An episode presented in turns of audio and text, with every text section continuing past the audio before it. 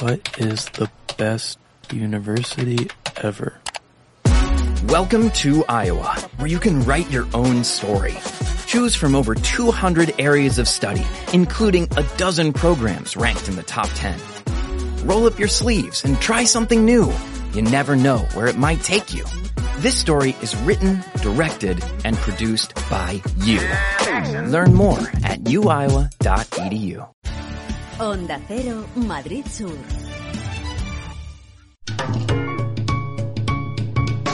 Lubricantes Total patrocina Auto FM. Lubricantes Total. Mantén tu motor más joven por más tiempo. ¿Qué tal? ¿Cómo estáis? Bienvenidos a un nuevo podcast de Auto FM. Soy Fernando Rivas y estoy encantado de compartir este ratito con vosotros. Aquí comienza Auto FM.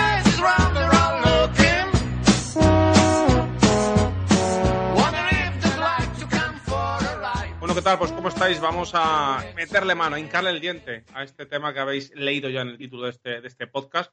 Eh, Ley de Tráfico y Seguridad Vial. Entra en funcionamiento con eh, sus nuevos criterios, con sus nuevas sanciones el eh, 21 de marzo. Estamos unos pocos días antes grabando este podcast. A lo mejor ya ha pasado ese 21 de marzo de 2022 y ya tienes eh, que cumplir, tienes ante ti la ley de tráfico y seguridad vial eh, que acaba de, de aprobar, ¿no? que acaba de entrar. Así que creo que es un podcast muy interesante, muy importante eh, analizar porque nos, nos compete y nos afecta a todos. Tengo conmigo a José Lagunar. ¿Cómo estás, José? Muy buenas, Fernando. Bueno, pues bienvenido y eh, alguien que sabe mucho de estos temas, que ya conocéis, que nos acompaña muchas veces, siempre que puede, eh, Fernando, mi tocayo, Fernando García Pobes, que es el secretario de la Federación de Tráfico de la Asociación Española de Guardias Civiles. Tocayo, Fernando, ¿cómo estás? ¿Qué tal? Muy buenas tardes. Un placer estar con vosotros. Bueno, pues muchas gracias por estar eh, con nosotros y vamos a lanzarnos ya porque es eh, denso, tiene mucho, no queremos dejarnos nada en el tintero y vamos a empezar a analizar esta ley de tráfico y seguridad vial. Eh, Fernando, dice la Dirección General de Tráfico que esta nueva ley eh, de tráfico y seguridad vial viene para adaptarse a los nuevos tiempos, a la nueva movilidad de la que tanto hablamos. ¿Esto tú crees que es así? Bueno, hay algunos temas que, sí, que por ejemplo el tema de, los VP, de los vehículos de movilidad personal, que están ahora tan de moda, pues bueno, sí, sí hay cosas que se, están, que se van a adecuar a, a ese nuevo movimiento y bueno, nos van a permitir pues regular un poquito, ¿no? Aunque bueno, queda mucho. Luego hay otras cosas que como vamos a ir viendo entre nosotros, pues, pues creo que, que tampoco es que se ajuste mucho a esa realidad, pero bueno, es lo que dice la DGT, pues habrá que hacerle caso. ¿Qué opinas tú de esa nueva movilidad? ¿Es, es así? A ver, en cualquier caso, viene con 10 o 15 años de retraso. Yo creo que el primer borrador del que se hablaba para modificar el Reglamento General de Circulación y la Ley de Tráfico, pues data desde el año 2015 o por ahí, que se supone que estaba guardado en un cajón, que unas veces por una cosa, otras veces por otra no se terminaba de implementar y ahora de repente se ha hecho un copia-pega en el año 2020-2021 con todo. Y hombre, me parece que decir que esta ley viene para adaptarse a los nuevos tiempos, pues bueno, mmm, yo comprendo que Fernando de momento sea políticamente correcto. Veremos dentro de 20 minutos de podcast si sigue siendo tan correcto. Lo suyo sería eh, que esta ley de, nueva ley de tráfico quisiera establecer un marco de convivencia, ¿no? Lo hemos hablado mucho, ¿no? Eh, patinete, bicicleta, scooter, moto, autobús, camión, eh, que convivan en la vía todos, todos estos uh, usuarios, tantos, con peatones también, y que tengan un mayor nivel de seguridad vial. Con todo lo que se ha implementado, ¿creéis que eh, a partir de ese 21 de marzo se incrementa la seguridad vial? ¿Todas las medidas tomadas van a ayudar a esa convivencia? No, eh, bueno, te digo yo, ahora que José hable, pero bueno, yo desde mi punto de vista y bueno, luego también lo que observamos porque nos dicen pues muchos conductores, mucha gente con la que puedes tratar y tal, pues hay medidas que sí, que, que pueden favorecer, por ejemplo, para el tema de los ciclistas, que ahora las veremos, pero hay otra, sobre todo una que va a ser eh, la polémica de, del tema seguramente de, de, de este tema, pues esa no favorece, no favorece en nada y, bueno, creo que se deberían de, centrar más y preocuparse más, tener más la preocupación exactamente en lo que dices tú, Fernando, en, en, la seguridad vial, en la reducción de, la siniestralidad que poco a poco, a, pesar de la pandemia que hemos pasado, pues sigue, sigue aumentando, ¿no? Entonces, bueno, dentro de un año, por ejemplo, podemos hacer otro podcast y juntarnos y ver los resultados, pero vamos a ver que, que seguramente no, incluso en vías secundarias eh, podemos ir diciendo que, que si no aumenta a raíz de estas medidas, poco le va a faltar. Bueno, es que no es una cuestión de, esperar un año, creo. Por desgracia, con independencia de que esto empiece a funcionar el 21 o no, vamos que sí que va a empezar a funcionar. El mes de enero y febrero son un desastre en cuanto a accidentalidad en las carreteras. Ojo, y tenemos solo datos de las carreteras, no de lo que está pasando en las ciudades. Y ojo, los datos que tenemos son sin contar Cataluña. A mí me parece que son datos más que alarmantes sobre todo para haber implementado en esta nueva ley de tráfico y seguridad vial medidas muchísimo más contundentes, no algunas que son puramente, yo creo, de, maquillaje. Eh, a mí me parece que esto es un poco de luz y taquígrafos, pero realmente nos entra en, en la cuestión principal que sea marcar un punto de inflexión para que las estadísticas de accidentes de tráfico empiecen a tener un marcado carácter descendente.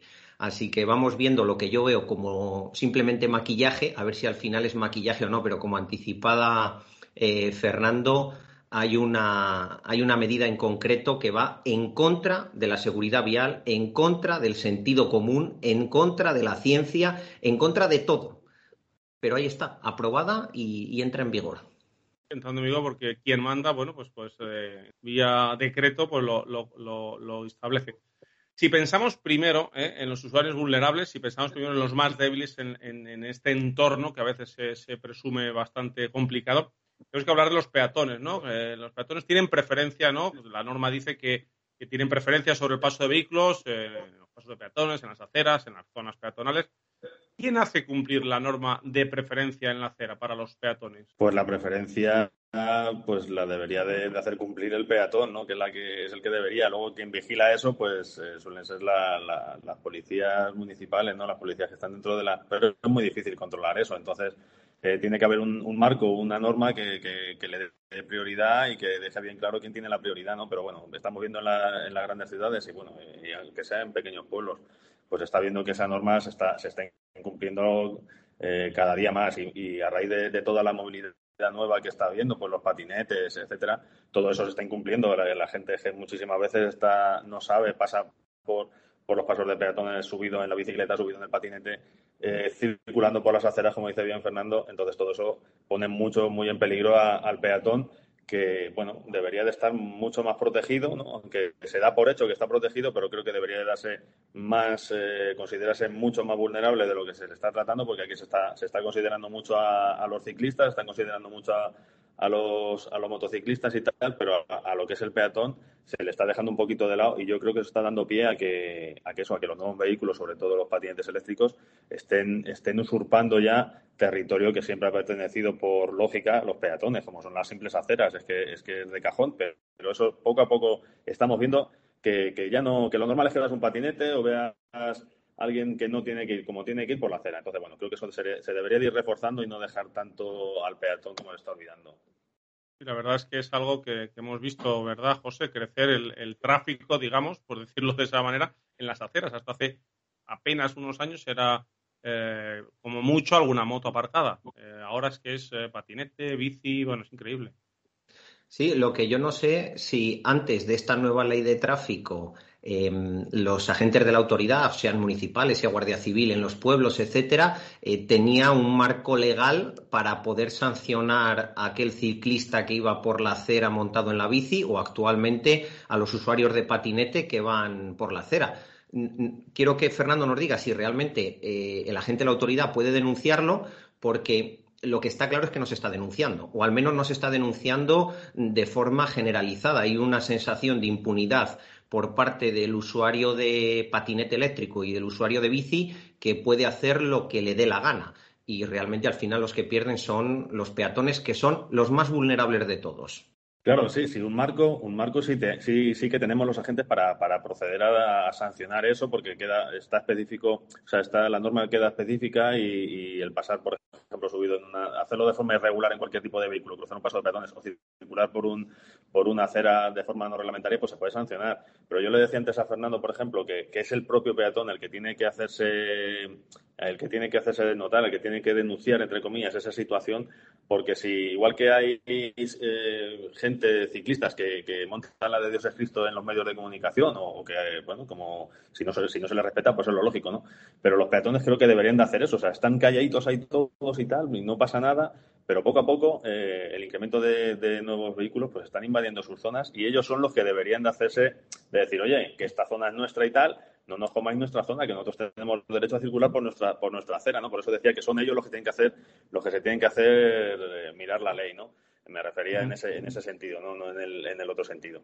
Entonces, bueno, nosotros sí que lo tenemos. Sí, bien es cierto que, por ejemplo, eh, con el tema de los vehículos de movilidad personal, eh, las, los ayuntamientos, los municipios tienen, les han pasado a la DGT muchísimas competencias que tienen que regular ¿De acuerdo? Y eso, eh, cuanto antes lo regulen, pues antes se quedará todo mucho más claro y antes la normativa estará cerrada, lo, que nos facilitará a nosotros poder aplicarla y a los peatones poder, poder decir, oye, que tenemos un marco legal que, que ahora ya está mucho más cerrado, está mucho más unificado todo, entonces, bueno, proceder a sancionar esto y si veis, y si veis que esto se va de madre en un pueblo, en una ciudad, pues bueno, habrá que, habrá que denunciar, entre comillas, esa situación y, que, y hacerse de notar los, los peatones, ¿no? Bueno, que peatones somos todos, entonces eh, creo que eso también pues habría que, dar un poquito más de bombo y proteger, igual que se hacen campañas de, de publicidad, pues de ciclistas, de tal, de, gente eh, más vulnerable, pues los peatones también creo que se merecen una unas cuñas de publicidad por parte de la DGT diciendo que los peatones tienen su espacio, hay que respetarlos, aunque el carril bici vaya a pegar a la acera, pero que no invada su,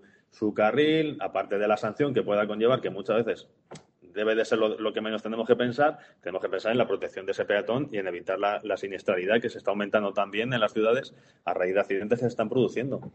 Y hablando de ciclistas, eh, Fernando, el ciclista que es otro de los usuarios vulnerables de la vía, eh, tampoco puede ¿no? saltarse la normativa a su antojo. desde la norma dicen que para adelantar a una bicicleta eh, debes hacerlo ocupando completamente el, carril continuo en vías de dos o más carriles por sentido. Es decir, tienes que salir de su carril y, hacerlo de esta manera. Si no hay eh, esos dos carriles, pues al menos un metro y medio en vigor. ¿Qué nuevas sanciones hay que entran en, vigor ahora? Pues lo, que se, lo que entra en vigor para los ciclistas a partir del día 21 es que es lo que comentas. Si hay más de un carril para el mismo sentido, eh, nos obligan a cambiar de carril, o sea, no a dejar un metro y medio, sino a meterte en el otro carril para proceder a adelantar a un ciclista o a un grupo de ciclistas. ¿Y qué, modificación también lleva? Pues que antes el realizar mal ese adelantamiento eh, conllevaba eh, cuatro puntos, perdón, y ahora va a conllevar seis puntos. La cantidad económica va a ser la misma, que son la cuantía económica van a ser 200 euros, que se quedan en 100 si lo pagas antes de 20 días, pero aumentarán los puntos. Eh, pero bueno, eh, lo del tema es eh, que la gente se tiene que quedar con que si hay más de un carril en el mismo sentido, tienes que invadir o tienes que meterte en, el otro carril completamente para, proceder a adelantar, no deja solo un metro. ¿Tú crees, Fernando, que esta medida en la que solo se endurece pasar de que retiren cuatro puntos a que retiren seis y la cuantía económica sea la misma, va a tener algún tipo de repercusión entre los pocos infractores que no hacen bien estos adelantamientos a ciclistas? Porque sí que me gustaría destacar algo. Eh, la inmensa mayoría de los ciudadanos que conduce un coche, conduce un camión, que conduce un autobús, respeta escrupulosamente a los ciclistas. Pero hay cuatro, por decir un número, que a lo mejor son 40, a lo mejor son dos, que no lo cumplen. ¿Crees realmente que esta pequeña modificación va a hacer que pasen de dos a uno solo o a cero? Yo es que con el, tema de los puntos, eh, no creo que tenga eso el impacto que debería de tener, o por lo menos el impacto que, la Dirección General de Tráfico persigue, porque mientras que no tú no inculques al usuario, no inculques a la gente eh, una mentalidad de, hacer eso eh, continuamente, tú no puedes tener, eh, no puedes cohibir a la gente o meterle miedo en el cuerpo con los puntos. Entonces, creo que había que trabajar ese, ese, aspecto, hay que trabajarlo. Está muy bien subir los puntos porque un porcentaje pequeño va a decir, bueno, es que son dos puntos más, que son ya seis puntos, ¿no? Como en otras sanciones que ahora, ahora iremos hablando. Pero si tú no inculcas a la gente una una, una educación vial poco a poco y, que a la gente se le meta eso en la cabeza desde pequeñito, ¿no? Como muy bien hace, hace José con, con su, con su empresa y tal, que desde pequeño le empieza a decir a la gente, a los chicos, que, tienen que desarrollar una seguridad vial. Eso, mientras que eso no, no vaya pasando en la gente, eh, la gente siempre va a tirar a, hacer lo que está acostumbrado a hacer. Entonces, eh, bueno, no creo que tenga la repercusión que, se está buscando. Me hace gracia, pero me alegra que Fernando, llevamos 12 minutos de, de entrevista y ya ha dado, creo que una de las claves. Se hace una ley de tráfico y seguridad vial sin abordar la educación vial de verdad. Y y de forma transversal desde que los niños son pequeñitos hasta que los niños tienen 99 años, para decirlo un poco de forma cómica, porque al final la educación vial nos la deberíamos tomar todos como si fuéramos niños para aprender cada día en cada etapa de la vida. Y agradezco que Fernando haya tardado tan pocos minutos en ponerlo encima de la mesa porque para mí es la mayor carencia que tiene esta nueva ley de tráfico. Efectivamente, porque nos va la vida en ello. Así, claro, por eso la educación vial es tan, tan importante. Además, Fernando, en la nueva ley de tráfico se prohíbe parar o estacionar en el carril bici o en vías ciclistas. ¿Esto se va a aplicar también a los patinetes, que muchas veces los ves ahí, o, solo a los coches? Sí, sí, no, en teoría es a todo el que, el que pare o estacione con cualquier tipo de vehículo. El patinete, los patinetes son vehículos de movilidad personal, está considerado un vehículo entonces, eh, tiene que estar, lo van a prohibir. Entonces, si te ven a eh, parar o aparcar, a no ser que habiliten, que lo normal es que las, las, ciudades habiliten sus espacios, igual que tienen para las bicicletas, para las motos, habiliten sus espacios, pero todo lo que sea aparcar fuera de esos espacios, pues volvemos a lo que hablábamos antes, ese espacio que le están quitando al peatón. De hecho, una de las cosas que se le, que se le va a pedir o que se pide a los fabricantes de patinetes eléctricos es que lleven eh, una pata de cabra para que tú dejes el patinete bien bien correctamente aparcado en, su sitio y tal, que no lo dejes tirado como muchas veces lo vemos en, mitad de las aceras, hay arrojas en el suelo. Entonces, bueno, pues ya que los fabricantes les se, va, se les va a exigir que, cumplan con esa normativa que tienen ellos, pues bueno, eh, lo que se le tiene que pedir al usuario, al conductor de ese vehículo, pues es que lo deje correctamente aparcado donde, donde proceda o donde se le indique, ¿no? Entonces, sí, eh, para que quede claro que todo el mundo tiene que tiene que tiene prohibida el parar o estacionar en, esos carriles. Oye, Fernando, ¿y ya antes de esta nueva ley de tráfico se podía parar o estacionar en el carril bici? Eh, bueno, es que mm, no se podía parar. Bueno, parar lo mismo podías, pero que claro, tú con otro vehículo, hombre, si tú ibas con una bicicleta, por ejemplo, pues sí, podrías parar, pero ahora ya no. Con eso yo, yo creo que está enfocado al tema de esos mismos vehículos que pueden circular por esos carriles, porque la mayoría van por, por, las aceras y tal, y no va a ir uno con su moto y, lo va a dejar ahí, aunque bueno, habrá de todo, pero, pero sí, no sé, es que tiene que ir para, para esos vehículos. Es, que es una cosa que no veo yo cuando lo he leído y, vi que entraba en vigor, no le encontraba mucho sentido, ¿no? Porque se supone que tiene que ser para, eso, para esos vehículos, pero bueno. Un poco de maquillaje, yo creo que esta coletilla que han metido es un poco de maquillaje, antes tú ibas con el coche, a nadie se le ocurría, no sé si estaba eh, reflejado directamente y de forma literal eh, en la antigua ley de tráfico, pero nadie con un coche aparcaba en medio de un carril bici y si aparcaba eh, sabía que se, no sé por qué artículo, pero le podían denunciar de una forma o de otra, no puedes obstaculizar una vía. Ahora ya al ponerlo en la nueva ley de tráfico, pues yo creo que es pues para darle un poco más de notoriedad al tema.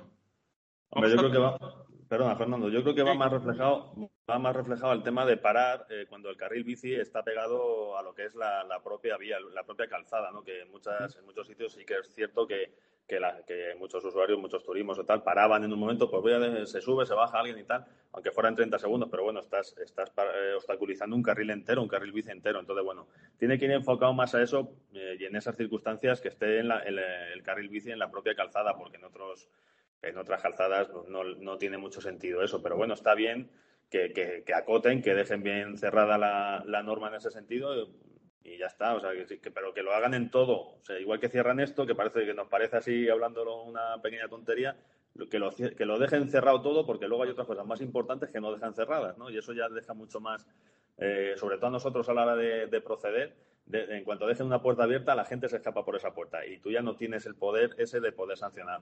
Entonces, bueno, pues que lo hagan si está bien, pero para todo. Vamos a, un tema importante, Fernanda. Vamos a, tres aspectos muy importantes. ¿Hay cambios en el eh, uso del cinturón de seguridad, el casco y los sistemas de retención infantil?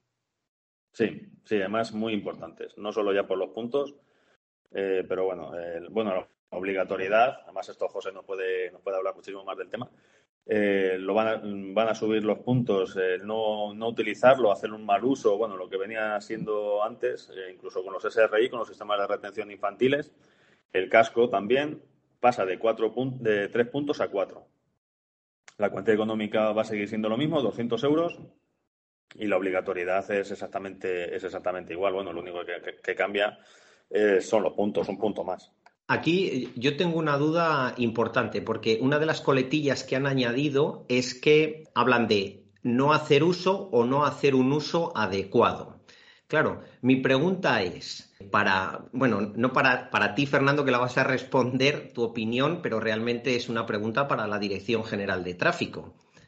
¿Quién decide cuándo se está haciendo un buen uso de un sistema de seguridad ¿Y en qué condiciones? O sea, ¿quién pone esa variable? ¿No hay un criterio al que atenerse en estos aspectos? Bueno, el criterio es que se ve en el, propio, en los, eh, en los propios servicios que realizamos, es donde tú paras al vehículo y tú ves eh, si, realmente hace un buen uso o un mal uso. Todos sabemos cómo es un buen uso. Un buen uso, te han dicho que el cinturón de seguridad tiene que pasar por, por lo que es el, el hombro sin, sin que toque el cuello, más o menos por tu seguridad a la hora de tener, una siniestra, de, tener un siniestro. Entonces, bueno, nosotros, además eso nos pasa mucho con, con los SRI, con los sistemas de retención infantil, eh, o simplemente cuando quitan la sillita del menor, aunque por edad y por estatura podría llevarlo en teoría según la ley, pero tú ves que lo mismo tiene 14 años y es más bajito y tal, y le pasa el cinturón por el cuello, ¿no? Entonces tú ves que está haciendo un uso, incorrecto y que ese menor debería de llevar todavía el sistema de retención, aunque sea solo un elevador. Entonces se especifica. Ah, voy a hilar más fino, te voy a meter en un aprieto más, serio. ¿Va a considerar el agente de la autoridad un mal uso del cinturón de seguridad en un adulto si ese cinturón de seguridad está puesto encima de un abrigo muy voluminoso o eso no se va a considerar mal uso? Pues yo te puedo hablar de a fecha de hoy que un 90%, un 95% no, no lo consideramos un mal uso. Porque si ya no, ya no te hablo, te hablo ya como, como agente de la autoridad a la, hora de, de, luego que te puedan hacer un, pliego de descargo sobre ese, sobre ese, sobre esa sanción. Eh, ¿Lleva puesto el cinturón? Sí, lleva puesto el cinturón. Eh, ¿Lo lleva correctamente? ¿Pasa correctamente por su sitio y tal? Sí.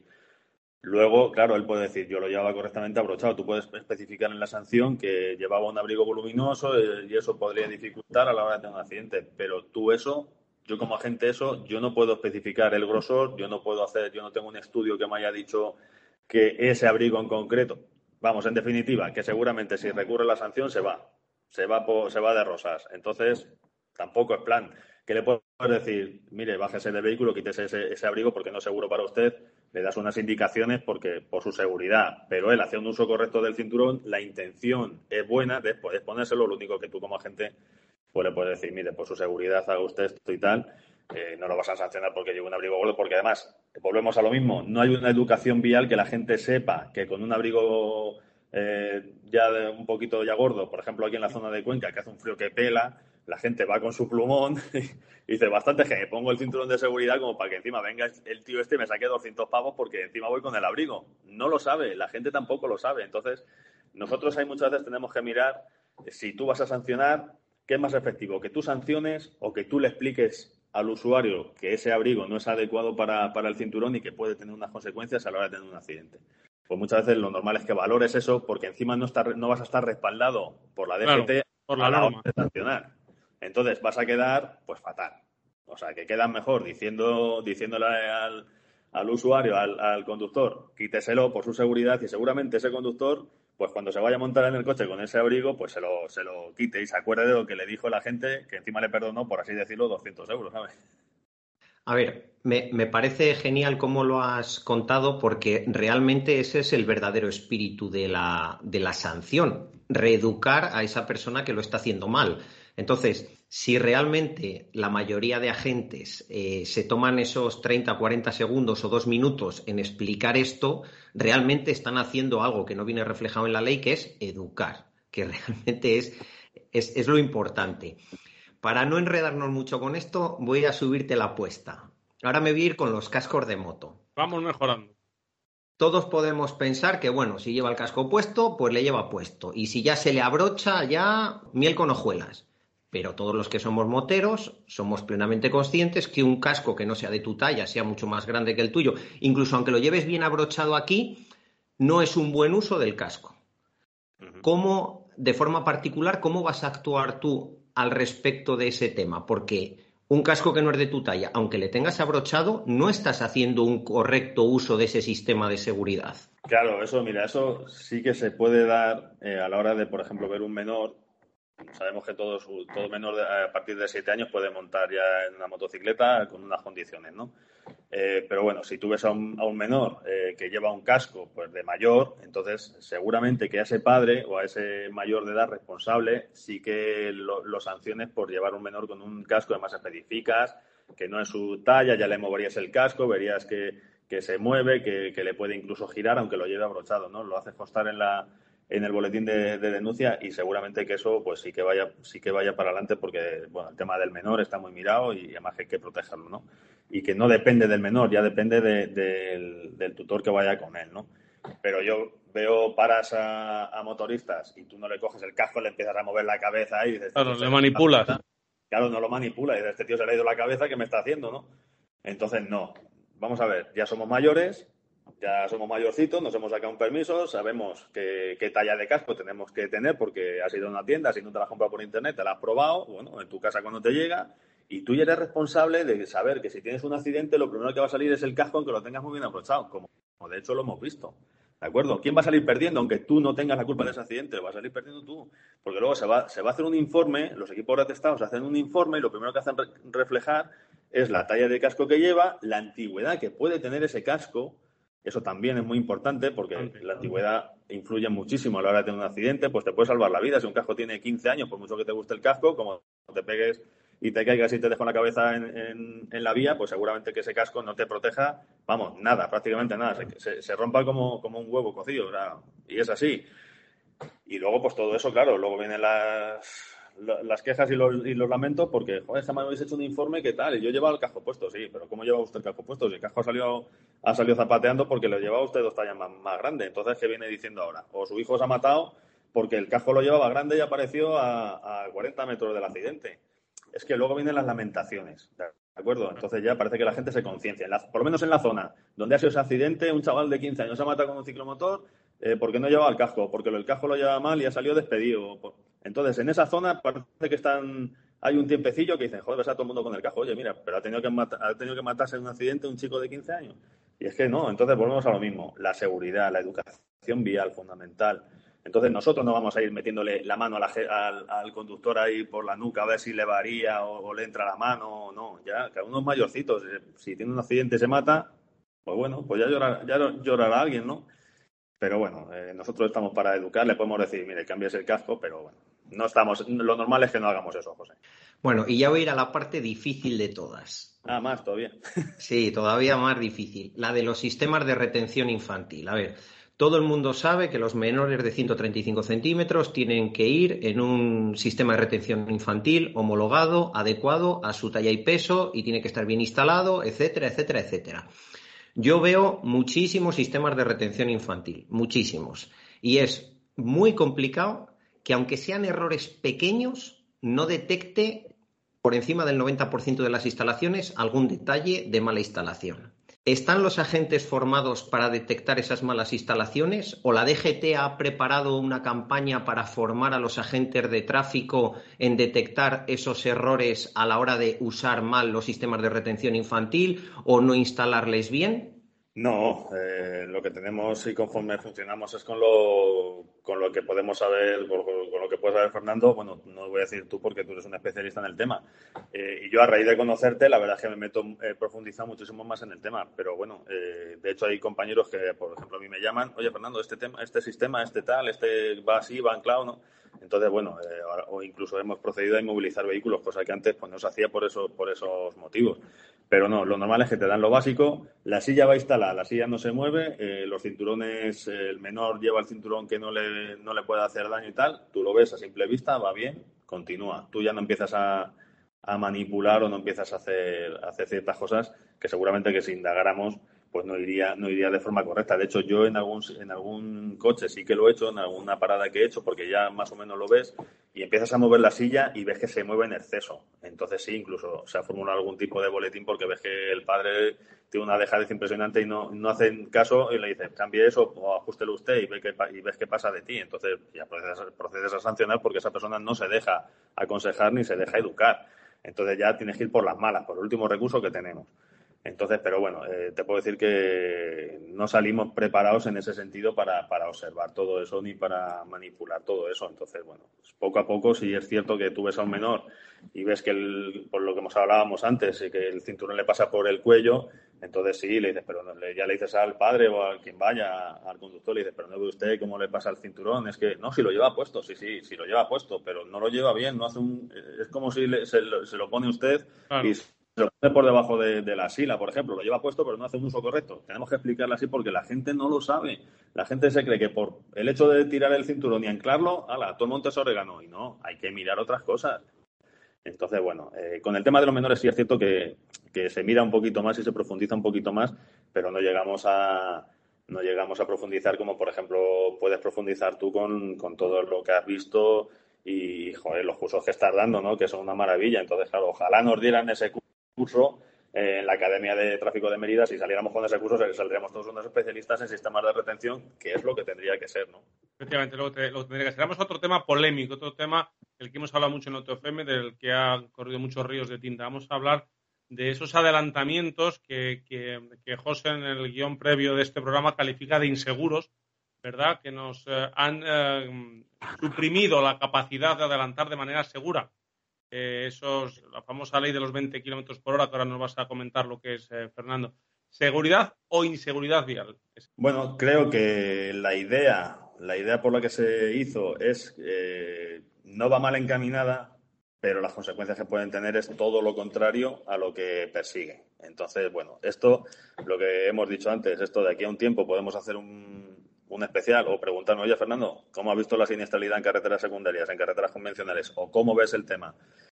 Eh, ya, yo te puedo decir que lo voy a ver exactamente como, como, va ahora. La gente eso no lo va a respetar. O sea, porque la gente no va a ir. Lo que pretende la, Dirección General de Tráfico es que, por ejemplo, tú vas en una carretera secundaria, lo normal es que vaya detrás de un camión que van a 90 plantados, porque tienen su limitador a 90, y tú no, no los adelantes y te tienes que pegar 100 kilómetros detrás del camión. Eso la DGT yo creo que no ha pensado las consecuencias que eso puede tener. O sea, cumpliendo la norma. Vamos a partir de la base que vamos a cumplir la norma. Entonces vamos detrás del camión. Te falta la visibilidad partiendo de esa base. Luego, las corrientes, en un día que, por ejemplo, en esta, en esta época que estamos pasando de corrientes de rachas de aire muy fuertes, el ir constantemente detrás de un camión con esas rachas de aire, el camión te produce muchísimo vaivén. Si llevas un buen coche con buena estabilidad, como, bueno, de, de eso tú, Fernando, sabes mucho más, pues, eh, pues te, te, asentará y no lo notarás prácticamente. Pero si llevas un coche, como la mayoría de la gente que, pesa poco, de, de, una llanta, de una rueda de 205 con, con, el, con todo lo que el aire que eso produce, pues estás, estás sufriendo, estás sufriendo porque el coche te va para un lado, se te va para otro. Inseguridad vial. Eh, y luego, pues, eh, lo que todo eso, el, no, el simple hecho de no ver ya te está produciendo una intranquilidad. Tú ya te vas poniendo nervioso. Y eso no es bueno. ¿Qué pasa? Que la gente al final va, va, va a adelantar. Ese camión a 80 kilómetros por hora, tú te puedes poner como mucho a, a 90, va a adelantarlo. Lo que antes tardabas, ¿qué puedes tardar? Eh, ¿Cinco segundos antes? En adelantar un camión, por ejemplo. ¿Ahora qué vas a tardar? ¿15 segundos? ¿20 segundos? Doble o mínimo. Eso supone un riesgo innecesario totalmente en una carretera secundaria. O sea, vamos a ser realistas. Una cosa es la norma y otra cosa es lo que eso trasladado al día a día y a la realidad. Eso, eso te va a suponer muchísimo. A no ser, esa norma viene bien porque, bueno, pues lo que está pasando ahora, si es que tampoco habría que, variar la norma. En una subida, una cuesta arriba, que el camión va a 40 con, lo, con los intermitentes para avisarte que va muy lento, entonces sí, bueno, pues lo subes, vale, pero es que eso ya estaba antes, pero es que no, no permitir adelantar a, y subir a 110 no sé, me parece una irresponsabilidad. Y lo peor de eso es que eso se va a ver reflejado en el número de fallecidos. Como la gente quiera cumplir la norma, eso se va a ver reflejado en el número de, accidentes, de accidentes. Ya no de fallecidos, pero el número de accidentes seguro. Y en carretera secundaria, un número, un fallecido, o sea, un accidente con un camión, pues tenemos que hablar casi seguro de, de fallecimiento. Y es así, y eso es así. 20 kilómetros por hora.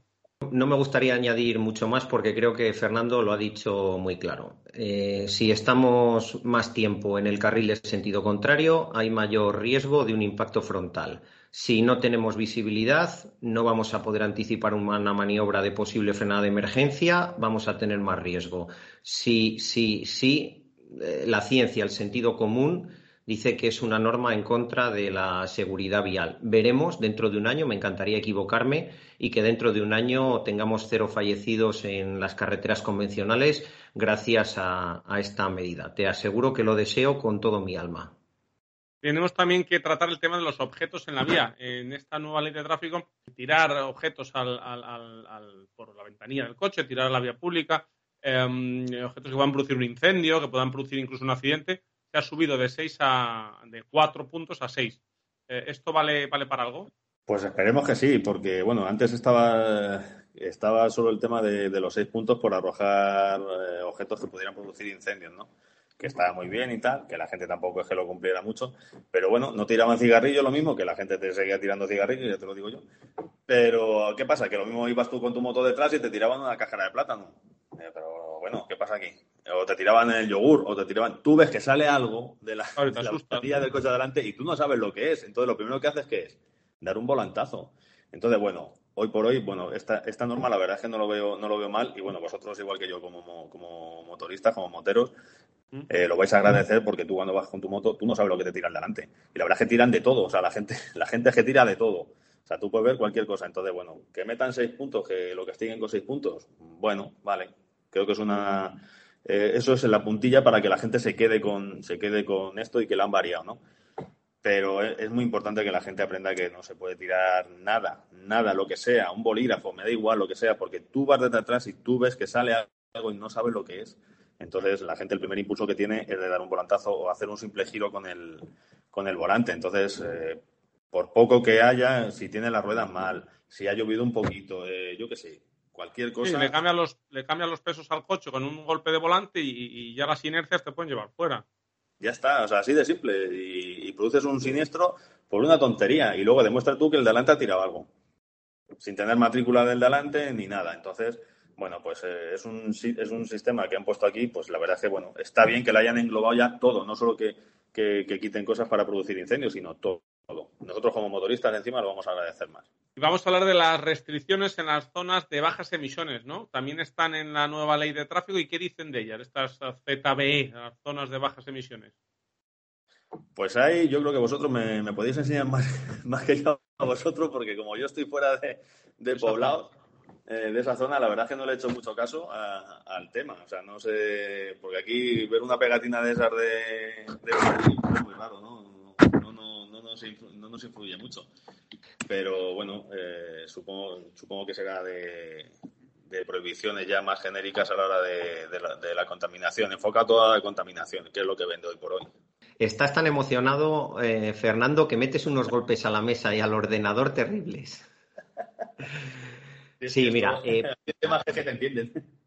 Sí, para nuestros oyentes, eh, la nueva ley de tráfico dice que se introduce una infracción grave sancionando con 200 euros de multa eh, por, no cumplir las restricciones derivadas de la aplicación de los protocolos de emisiones de contaminación. Además, eh, por el imperativo de la ley esta del cambio climático y transición energética, se obliga a los municipios de más de 50.000 habitantes a establecer estas zonas de bajas emisiones. Eh, lo que quieren hacer es que, bueno, no sea solo responsabilidad del ayuntamiento de cada localidad el que sancione o no sancione, sino unificar un poco todas esas sanciones para que la gente se tome en serio el tema de, la zona, de las eh, zonas de bajas emisiones.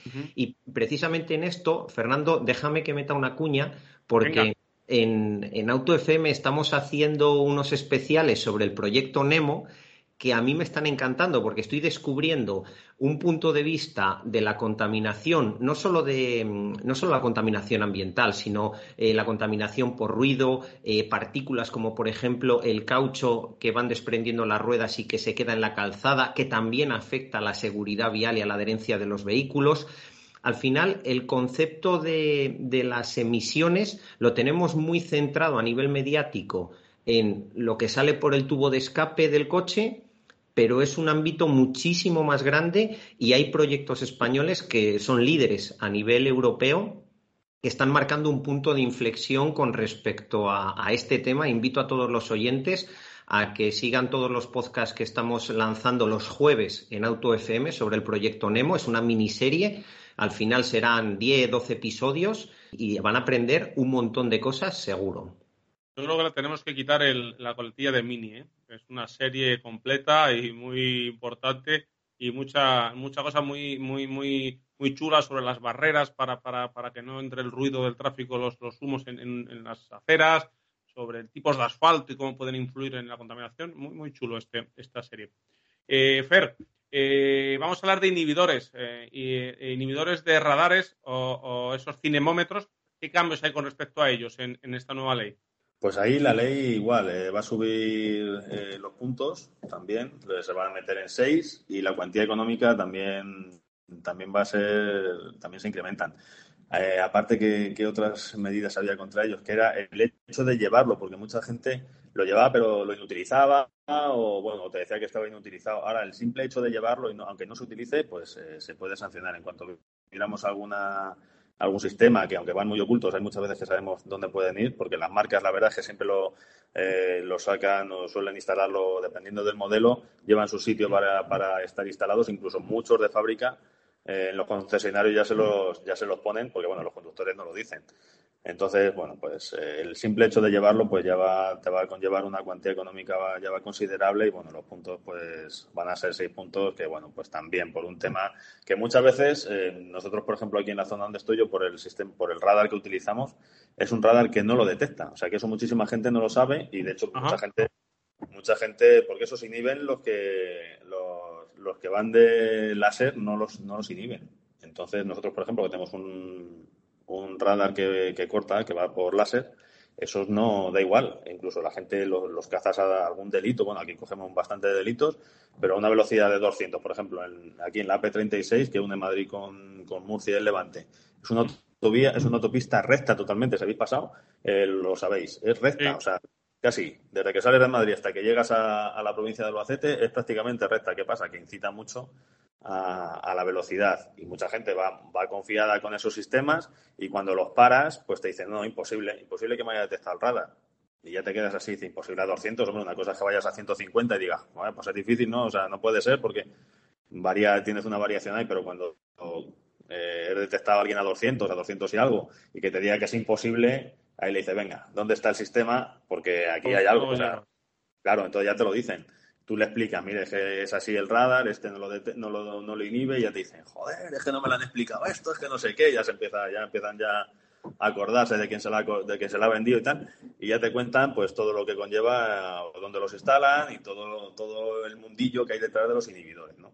Entonces, bueno, eh, creo que la gente se, se acoge muchísimo a, los inhibidores para el tema de la velocidad y bueno, pues está bien que metan caña porque bueno, eh, pues hay que evitarlo eso también, no solo por su seguridad, por la seguridad de, todo el que va por esa vía, porque esa vía la coge el que tiene un coche que puede llevar un inhibidor que vale un huevo y el coche otro huevo, pero esa, vía la coge otro que va con su cochecillo y va a 130 porque o a 120 porque la gasolina ha subido, está subiendo y no puede ir a más. Entonces, lo pone en peligro a ese también. Claro.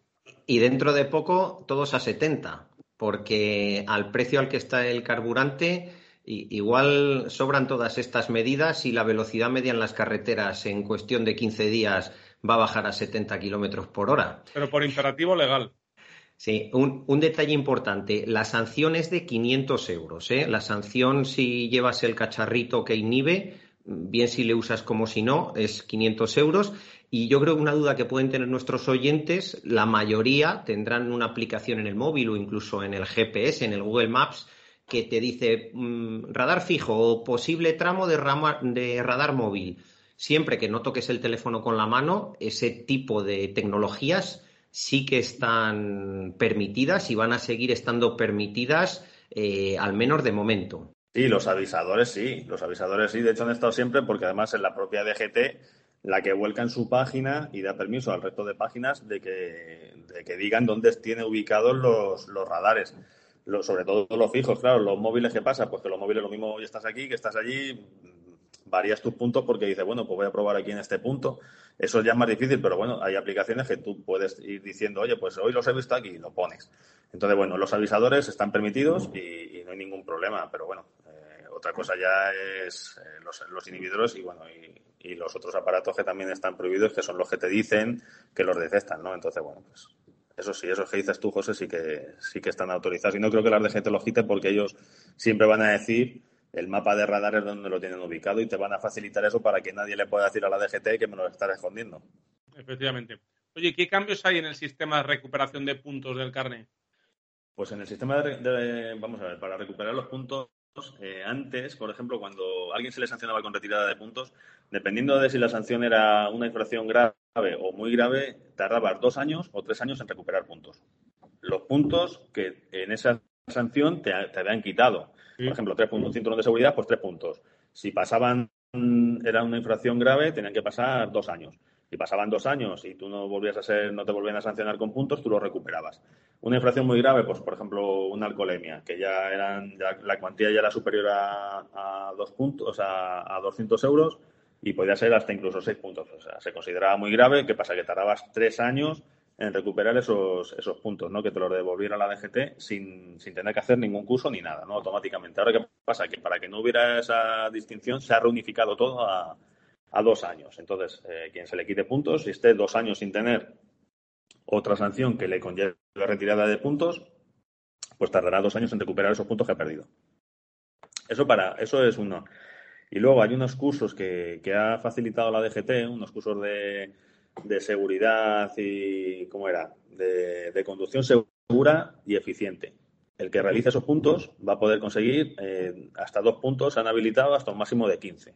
¿De acuerdo? Pues bueno, eso también, pues son, yo he hecho un curso de esos de conducción eficiente y la verdad es que, bueno, te sorprende muchísimo y además, hoy por hoy, conforme está el tema de lo que hablamos antes del tema del gasoil, no ahorro. Te, puedes ahorrar una pasta, o sea, es así, y te sorprendes de cómo, sobre todo en tema de movilidad por ciudad, porque en carretera es más difícil, ¿no? Bueno, el cambio de marchas, tú eso, Fernando, lo sabes muy bien. Sí. Cambiar, tener una relación de marcha más corta, más larga, todo eso influye muchísimo, pero es que en una ciudad, bueno, eh, te sorprendes. O sea, yo hice el curso, además lo hice hace ya unos años, y, te sorprendes. O sea, que yo animo a la gente a que lo haga, ya ya no solo puedo recuperar dos puntos, y encima recuperar dos puntos, pues oye, pues, pues genial, ¿no? Pero aparte, conforme está hoy la situación, es un curso muy interesante de hacer porque aprenden mucho. Yo lo que sí que diría a los oyentes, que hagan ese curso, perfecto, pero no para recuperar puntos porque no hay que perderles. Cuando haces las cosas bien, se supone que no, pierdes los puntos. Pero yo sí que les animaría, está bien lo de conducir de forma eficiente, pero ese curso le tendría que dar Fernando y ahora explico por qué. Yo les animaría a que hicieran un curso de conducción defensiva. Cada cinco años entrar en un circuito con un monitor profesional, con tu coche o con otros coches y que volver a hacer unas frenadas de emergencia, que te eh, vuelvan a, enseñar cómo hacer una trazada en condiciones, una curva, eh, saber lo que es el efecto nieve, el efecto hielo, de verdad, de verdad, de verdad que es maravilloso. La formación. y si no tienes dinero para hacerlo, estate pendiente de las páginas web de los fabricantes de coches cuando hacen alguna presentación en algún circuito. Cada uno lo pone un nombre, lo hacen de diferentes formas, pero si estás atento vas a poder tener esas pequeñas pautas. Yo lo digo porque hice uno, pues hará año y medio aproximadamente y ya no solo mm, volver a tener esas sensaciones de una frenada de emergencia y de conducir con lluvia y tal. Tuve la suerte de que estaba Moya, el, gran copiloto de cuando Carlos Sainz eh, corría en los rallies y, por cierto ganó dos mundiales de rallies, que no se nos olvide, que parece que nos queremos acordar solo de cuando se paró el motor.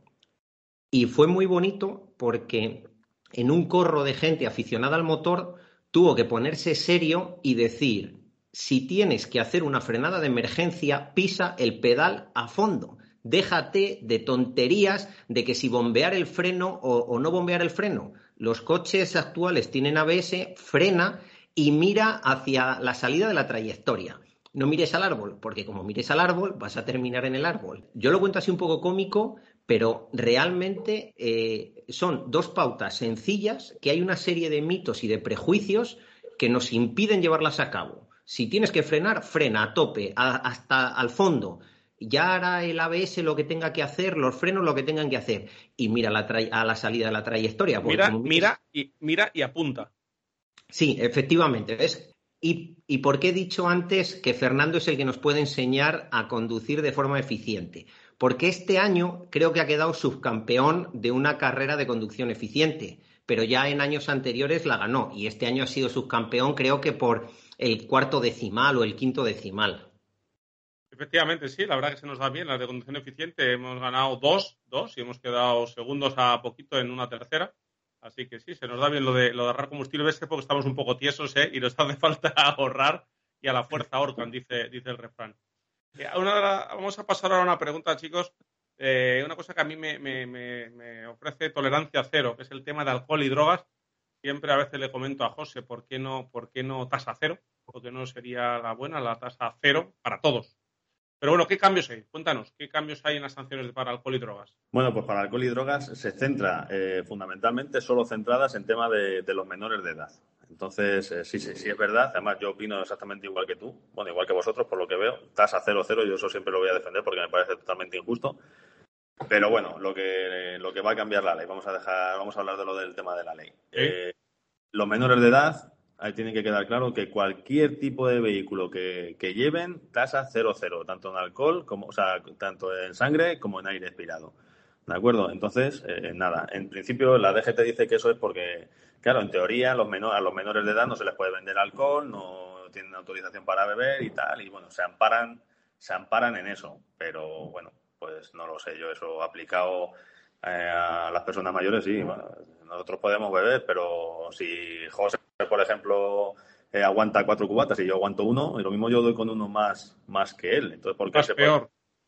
Claro, porque él se puede beber cuatro y yo uno. Entonces, ¿eso cómo se quita? Cero, cero para todo el mundo. Así no hay dudas ni hay, ni hay historias. Esa mínima eh, transigencia con un poquito, pues hace que la gente no sepa poner el límite. No es lo mismo decir, bueno, un par de cervezas, de un par de cervezas pueden ser de una caña pequeña o pueden ser dos tercios enormes eh, y, sobre todo disociar, ¿no? El, yo creo que nadie, nadie, por ejemplo, le da ni un poquito de alcohol a un bebé, ¿no? Antiguamente se hacía, ¿no? En los años, hace muchos años, ¿no? Pero bueno, ahora disocia en su cabeza alcohol y, un bebé, por ejemplo. Pues yo haría lo mismo. Alcohol y coche, no, nada, nunca, no, no, o sea, no se puede. Claro, es que, es así, es que la gente, es que nosotros, por ejemplo, pues eh, estar de servicio, eh, tienes tu tiempo para echarte un café y cuando estás en el bar es que los que están de boda. Oye, mira, perdona que te moleste, que estoy de boda, ¿cuánto puedo comer para no dar, para no dar positivo? Te quedas así, dices, ¿yo qué le digo a este tío? ¿Que cuánto puede beber para que no, cuánto puede comer para que no dé positivo? Dile que en ayunas, que en ayunas y le jodes la boda. Lo mejor es que no coma. ¿Qué hago? Te mido, te, peso y dependiendo de la medida y, el peso te digo, bébete cuatro, ¿no? Hermoso yo qué sé, pero gente, se te dan situaciones así de decir, ¿pero qué me estás contando? Esto con una tasa 0,0 no me tienes que preguntar, o sea, ya está. Si das 0,01 ya, ya da positivo, ya está. O sea, si estás de boda o estás de comida con los amigos, genial. Cógete un taxi o que los amigos o te lo juegas a los chinos y el que le toque se fastidia y no bebe y bebe agua. Y esa es la mentalidad que la gente tiene, es lo que dices tú, Fernando, la mentalidad que la gente se tiene que meter en la cabeza. Eso, y ya está. de hecho, eh, Fernando, el, eh, corrígeme si me equivoco, en drogas no hay tasa, ¿no? ¿Es positivo o no? Exactamente. En, drogas no hay tasa. Entonces ahí, si das positivo, das positivo. Y si das negativo, das presencia de droga en la, en la sangre o en, aire, ¿no? Que se hace en saliva, lo hacéis, ¿no? Se hace, sí, se hace en saliva. Luego es cierto que eh, la tasa, eh, a la hora de sancionar eh, y dejar inmovilizado el vehículo y tal, no hay tasa, pero, pero eso luego, esa prueba luego se manda se manda al laboratorio y en, el laboratorio viene es cierto que, miran a ver, pues ha sido positivo en THC y luego miran los niveles y si no hay una tasa, ellos tienen, una tasa ahí específica que si no la superan, pues eh, se te mandan una carta diciendo que se anule el boletín porque aunque haya dado positivo no ha llegado a las tasas. Esas tasas a nosotros no se nos facilitan, eso lo tienen los, los laboratorios, pero sí, ellos tienen una pequeña tasa entonces, bueno, ya cuando te mandan que eres positivo, se supone que has pasado esa tasa, una tasa que te influye a la hora de, la conducción, pero bueno, pues sería exactamente igual que con el alcohol, que tasa ni tasa, sea positivo o no positivo, ya está. Es que no. Todo eso de, las tasas es que da mucha, mucha, mucho pie pues a lo que estamos hablando, ¿no? A ver cuánto puedo, si me fumo un, un cigarrete hace tres días, pues hoy ya no, o si es cocaína tarda siete, ocho días y ya está, la gente ya está calculando. Vamos a ver, no calcules, no te metas nada, no bebas nada y ya está. Y si lo haces, pues que te lleve tu amiguete y se ha acabado. Si es que tiene que ser así. Mientras que eso no se nos meta en la cabeza, eh, lo demás ya pueden subir los puntos. Eh, pueden ponerte 2.000 euros de denuncia, que va a dar igual. Vamos a pasar a otra, otra noticia que queremos eh, que conozcan nuestros oyentes, sobre todo motoristas. ¿Hay alguna buena noticia, creo, ¿no? con respecto a los dispositivos inalámbricos? Bueno, una buena, buenísima noticia. Además que es lo que decía José, que es que esto llevamos, se lleva años, años peleando, luchando y bueno, muchas asociaciones de, motoristas la han, estado solicitando mucho por la, porque es por la propia seguridad también de, los motoristas, ¿no? Eh, luego está, ahora lo miraremos, que, bueno, hay otras, eh, otras vistas que no son tan seguras para el motorista, pero joder, lo que han habilitado en esta nueva ley es que por, por fin ya se pueden utilizar los dispositivos Bluetooth y los intercomunicadores. O sea, eh, vale, que está autorizado, y hay que dejarlo claro, está autorizado solo para como navegación y, y como comunicación. La gente dirá, joder, como comunicación, porque ellos pueden hablar por, pues, igual que tú puedes hablar con el Bluetooth, nosotros, ese sistema, para el que no lo sepa, se activa por la voz. Entonces tú le dices a, a, a Siri o a quien tú tengas, quién es, con que tú digas quién es, eh, automáticamente ya se, se, activa el sonido de, y la llamada se activa y tú ya puedes hablar. O sea, no tienes que levantar la mano del, manillar. Entonces, bueno, para esos temas y para el tema de, la navegación, que, facilita muchísimo lo que es los desplazamientos, para eso está habilitado. Claro, otra cosa es que tú llegues y cojas y, pares a un motorista y, lleve la música que, que, lo oigas perfectamente, ¿no? Que, que va escuchando música y tal. Pues eso es igual que cuando tú vas con el coche a un volumen excesivamente elevado es sancionable. Que eso mucha gente no lo sabe, pero eso es sancionable. ¿Por qué? Porque a, a cierto reciberio se supone que, te influye en la conducción. De hecho, una prueba muy fácil es que cuando vamos circulando con la música alta, todo, todo el mundo va muy bien, pero cuando tú quieres aparcar, lo primero que ves que hace la gente que es bajar el nivel de la música. ¿Por qué? Porque se tiene que concentrar un poquito más. Entonces, bueno, eh, eso, pero bueno, el tema, de, el tema de, del sistema este, la implantación y, que habiliten ya por fin esto en los, en los motoristas, en los cascos, la verdad es que ya era hora de que lo hicieran. Es una cosa muy demandada y que va a facilitar mucho. Toda la vida, efectivamente. Y luego, hay algo sobre, que hemos hablado mucho aquí en AutoFM, sobre el uso de guantes y del airbag en las motos. No está, lo quieren poner. El, tema del IVA lo quieren poner obligatorio, pero estamos exactamente igual. Lo mismo en el 2034, pues lo ponen obligatorio. Y el tema de los guantes es una cosa muy curiosa porque, por ejemplo, tendría que ser otro sistema, otro, otro, otra cosa obligatoria a la hora de conducir y, sin embargo, solo lo han puesto obligatorio a la hora de ir a examinarte. Cuando tú te examinas para sacarte las la licencias o los carnets de conducir de, la moto, Sí que, te lo, sí que te lo exigen, vamos, de hecho te exigen una equipación completa de motorista. Y si no tienes, por ejemplo, pantalones, pues te tienes que llevar unos, unas protecciones de las rodillas, unas botas, eh, tus protecciones, tu cajo y tus guantes. O sea, te obligan para sacarte el carnet de conducir. Joder, y luego no me obligas a la hora de llevarlo. Cuando, por ejemplo, si tengo una caída, las manos se te hacen polvo.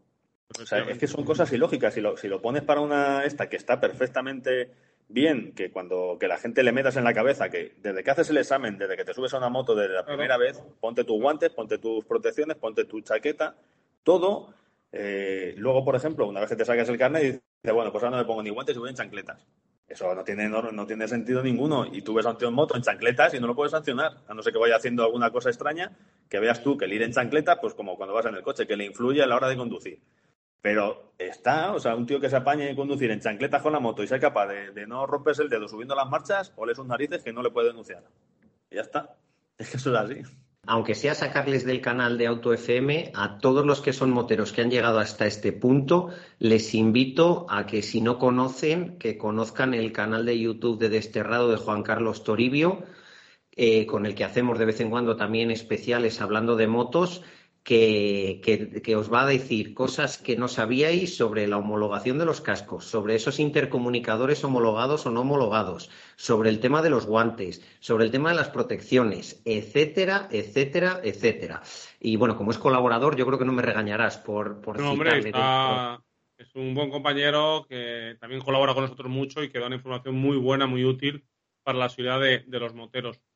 Eh, Fernando, vamos a hablar ahora del uso de los teléfonos móviles en los navegadores. ¿Qué ha cambiado ahí? En... Bueno, pues aparte de lo tan famoso ya que se ha hecho, que se lleva hablando desde la primera vez que se habló del cambio este de la ley, que van a meter seis puntos y te sancionan y tal. Bueno, al principio se decía que iban a subir la cuantía a 500 euros, recuerdo.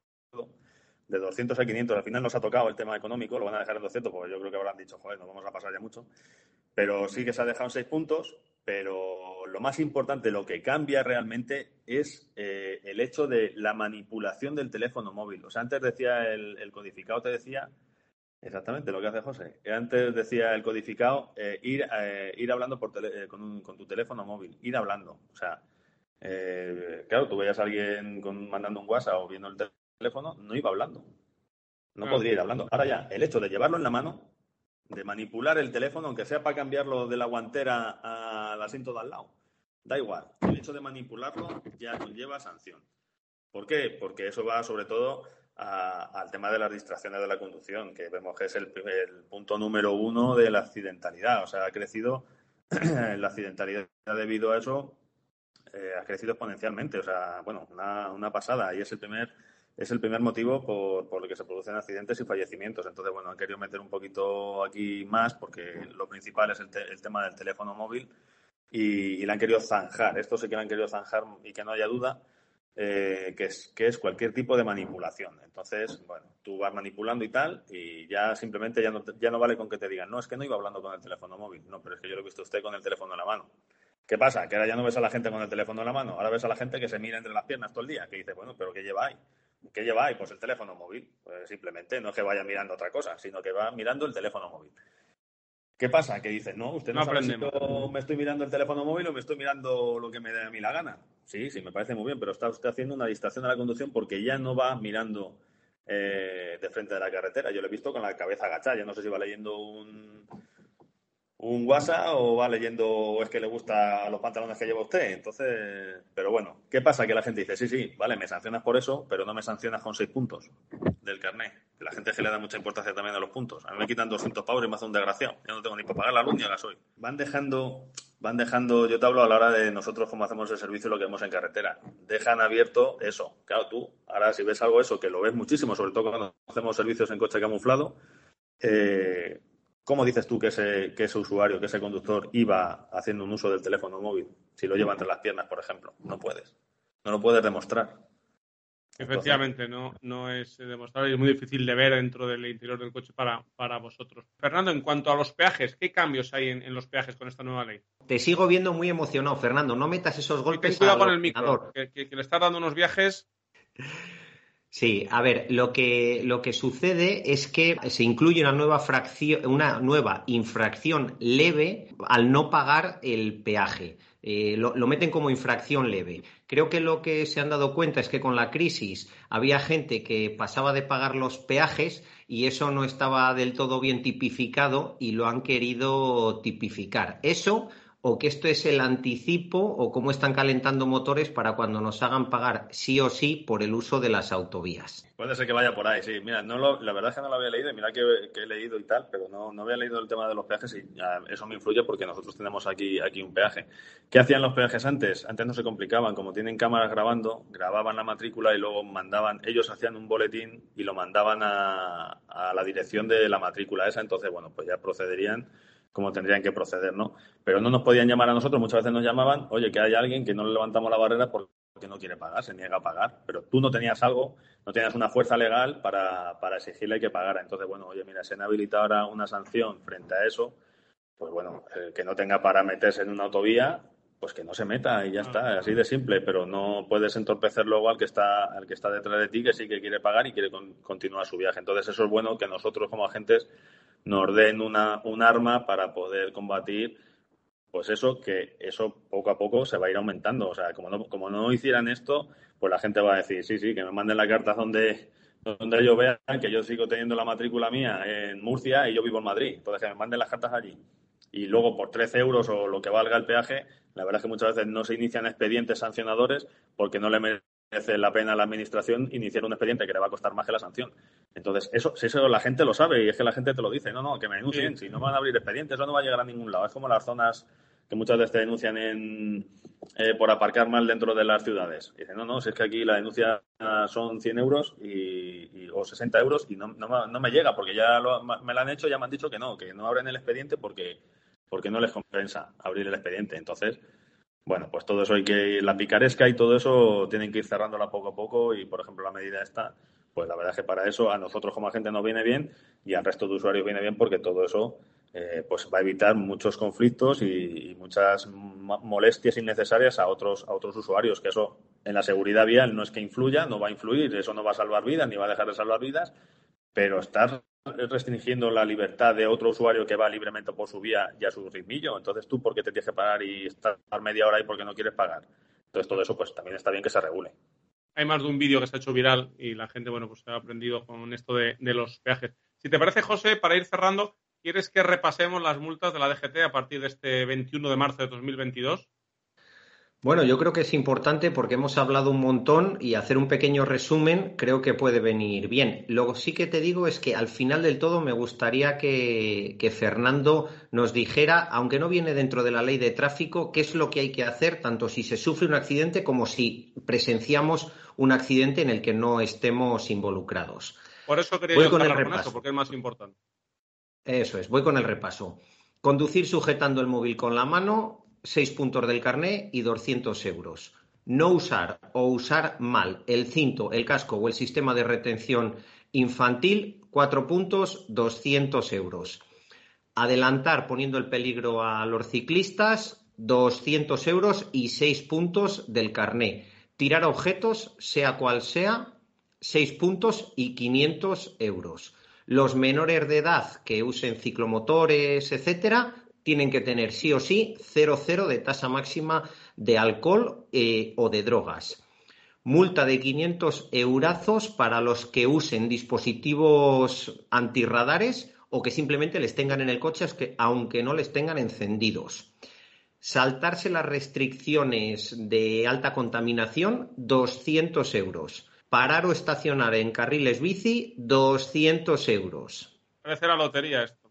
Pasa los eh, conducir teniendo el permiso suspendido, 200 euros. Eh, los motoristas y los ciclistas, si llevan el teléfono de la mano, también 200 euros. No solo es para los que conducen camiones, coches o, o autobuses, que yo he visto alguna vez a alguien con una scooter conduciendo y mandando mensajitos. Y una que me parece muy importante, los ciclistas que incumplan la norma de seguridad vial, que no sean graves o muy graves, serán sancionados con infracciones leves con hasta 100 euros de multa. Pero para proteger a esos ciclistas, sí o sí, hay que cambiar completamente de carril si, si es una vía de dos carriles en el mismo sentido. Y Solo recordar que esa medida de seguridad vial que era en carreteras convencionales poder acelerar un poquito más y aumentar hasta 20 kilómetros por hora el límite máximo de velocidad, pues, pues nos lo quitan.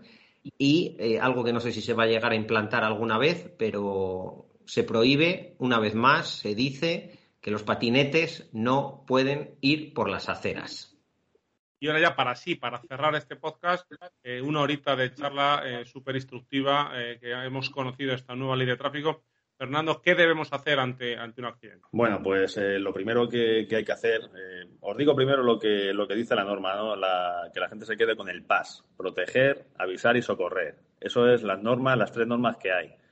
Fuera de eso, aquí entre amigos, yo que os diría, a los amigos que nos oyen, mira, acordaros de la Guardia Civil, acordaros del motorista. Lo primero que tenéis que hacer es protegeros, protegeros vosotros y avisar a la Guardia Civil.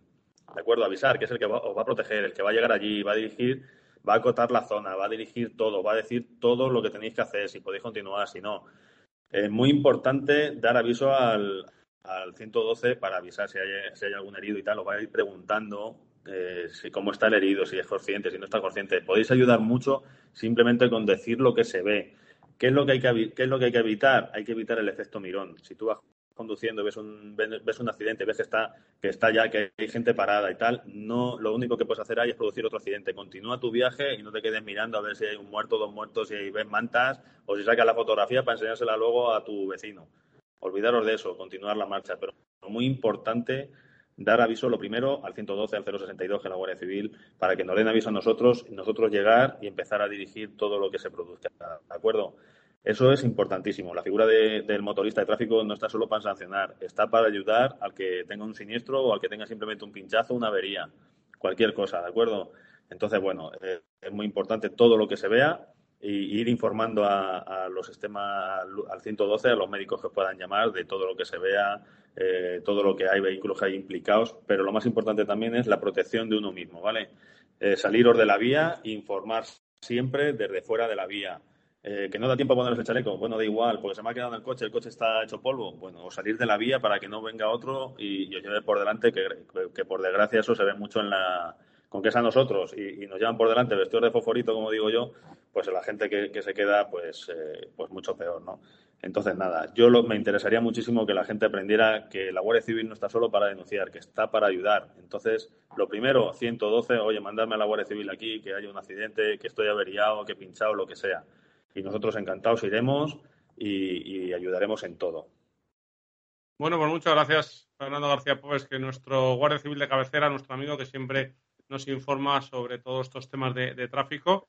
Y bueno, esta vez lo hemos hecho en la distancia, a ver cuándo prontito te escapas en esos viajes que haces tú periódicamente a Madrid a ver a la familia y te vienes a los estudios de Onda Cero Madrid Sur.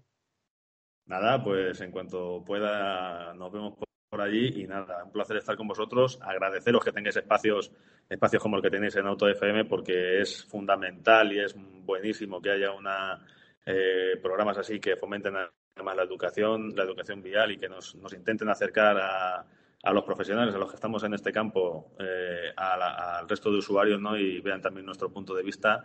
Y eso, bueno, pues eh, la verdad es que no tengo palabras para agradecerlo porque a fecha de hoy, viendo que la siniestralidad sigue subiendo, creo que es por donde hay que empezar y, bueno, pues entre todos, pues ir poniendo nuestro granito de arena. Muchísimas gracias.